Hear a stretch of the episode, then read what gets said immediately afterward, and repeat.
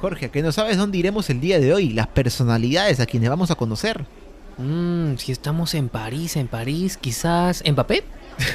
no, pues Mbappé no, no, no, no, no es el París del siglo XXI, este es el París de 1777. Y mira, he conseguido entradas a una ah. recepción en un salón literario aquí en la ciudad, donde entiendo que se reúnen, como su nombre lo dice, escritores, pero también filósofos importantes de esta época, bastantes intelectuales. Mmm, a ver, a ver, a ver, si no es Mbappé, siglo XVIII, ah, ya sé, vamos a conocer a Napoleón Bonaparte. No, no, no. Ahorita Napoleón es un niñito, tiene 8 años. Y de hecho todavía queda mucha historia por delante para que él sea reconocido en estos lares y en el resto de Europa. Pero vamos, vamos, que todavía nos queda un largo recorrido. Ojalá no sea tan tarde, más bien. ¿Tienes hora? Eh, no, no, no, mi reloj de bolsillo se estropeó. Pero mira, mira, mira. Ese señor quizás tenga hora. Señor, disculpe, ¿tiene hora? Ah, sí, sí. Son las 17 horas. Ah, qué bueno, todavía tenemos tiempo. Eh, gracias, señor, señor, eh, señor. Eh, disculpe, ¿cuál es su nombre, señor? Jean-Jacques. Jean-Jacques Rousseau. ¿Jean-Jacques Rousseau? Señor Rousseau, buenas tardes. Mm, con razón su rostro se me hacía conocido. ¿Mi rostro? No sabía que mi rostro era conocido, aunque sí mi nombre, claro. ¿Y ustedes no parecen de aquí? No, somos extranjeros, somos de América de las colonias, entiendo, entiendo. ¿Colonias? No, no, no, nosotros somos de la República no, no, no, No, no, eh, eh, perdón, perdón. Eh, Jorge, acuérdate que estamos en 1777. el señor Rousseau, sí, este, no, no se preocupe. Sí, ¿Y, a dónde se dirige? No me diga que a la reunión de escritores y personalidades en... No, no, no, no, bueno. Hace algunos años, de hecho, que sería el centro de atención en esas reuniones, pero ahora no.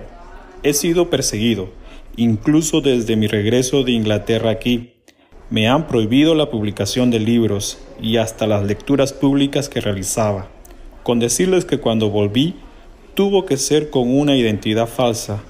Vaya, tanto así, señor Rousseau, pero imagino que sigue escribiendo.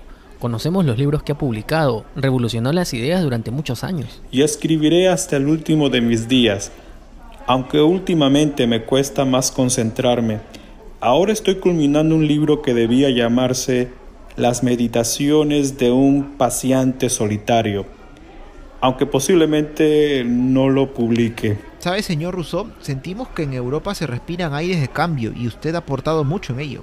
En realidad, lo que hice fue reflexionar alejándome de ideas preconcebidas para un correcto camino del conocimiento es necesario alejarse de posturas ancestrales. Son esas posturas y pensamientos las que han venido gobernando durante estos años a través de los monarcas despóticos.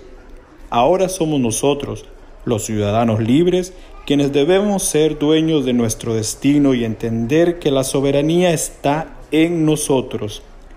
Por ello es importante dejar de lado el papel de siervos y plantear gobiernos republicanos es verdad, parte de ello lo escribió en uno de sus libros más famosos, El Contrato Social. Sí, ahí claramente sostengo que la única forma de gobierno legal es la de un Estado republicano, donde el pueblo legisle, es decir, produzca sus propias leyes y con eso realicen su propio control de la sociedad. Es el poder en beneficio de todos los ciudadanos y es la democracia la vía para que una sociedad sea viable. Así todas las personas se sienten representadas y reconocen las leyes que emanan de la misma sociedad, no como ahora que todo es voluntad de los reyes. Sí, sí, muy de acuerdo con usted. Seguramente en los años posteriores la población tomará ese protagonismo para generar el cambio. Esperemos que sea así, mis queridos amigos. Por cierto, creo que ya llegaron a su destino. Me despido aquí. Si escuchan que hablan de mí adentro en su reunión, no hagan caso. Tengo muchos enemigos. No, no se preocupe, señor Rousseau. Cuídese, ha sido un gran gusto hablar con usted. Hasta luego. Au revoir.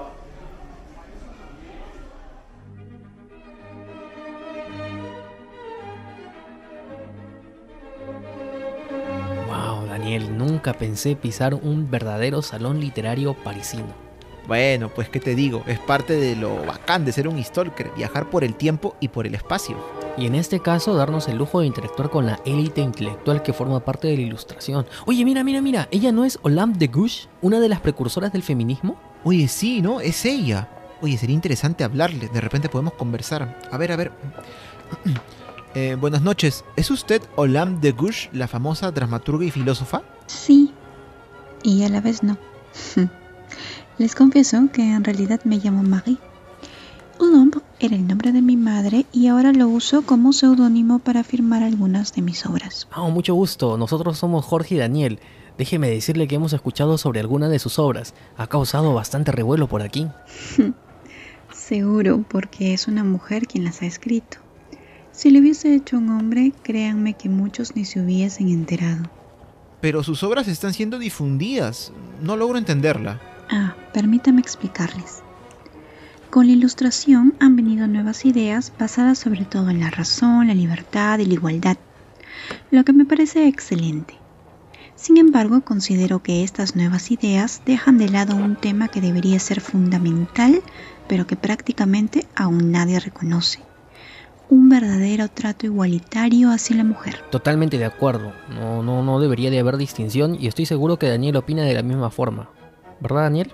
Por supuesto, y con esto comprendo perfectamente su posición. Ahora sí, sus obras, si bien han tenido cierto éxito, han sido cuestionadas no por su contenido, sino incluso porque hay muchos que aducen que no han podido ser escritas por una mujer. Imagínense, me pregunto, ¿No podemos las mujeres acaso escribir, tener propiedades, ser funcionarias, estudiar o dedicarnos a la profesión que deseamos? Muchos quienes frecuentan estos salones apoyan las nuevas ideas, pero lamentablemente no logran comprender el verdadero significado de la igualdad. Es cierto. Desafortunadamente creo que tendrán que pasar todavía algunos años para que esto cambie. Sin duda. Caballeros, ha sido un placer conversar con ustedes. Debo dejarlos ahora, pero espero encontrarlos nuevamente por aquí en una próxima ocasión. Gracias a usted, Olamp. Un gusto. Que le vaya bien. Gracias, Olamp. Un gustazo. Oye, Jorge, realmente hemos conocido una adelantada a su tiempo. Sí, estoy seguro que si Olamp viera lo que hemos avanzado hasta nuestros días, quedaría un poco satisfecha. Pero solo un poco. Sí, te entiendo. Es que incluso en pleno siglo XXI, lamentablemente todavía nos falta mucho para llegar a ser una sociedad verdaderamente igualitaria y por ende libre.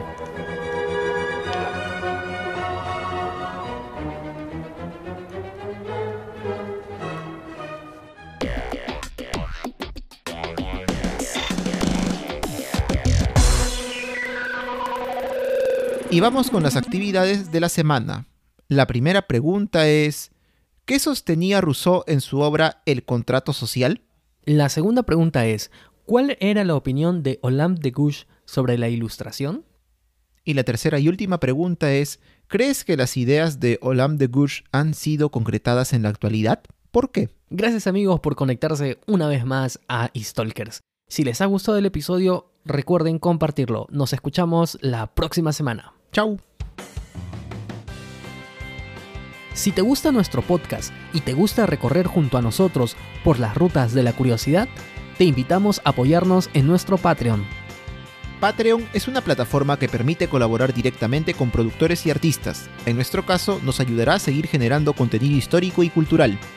Puedes encontrarnos en patreon.com slash por las rutas de la curiosidad. La voz de Jean-Jacques Rousseau llegó gracias a Sergio Papa. Y la voz de Olam de Gouges llegó gracias a Rosa Rodríguez.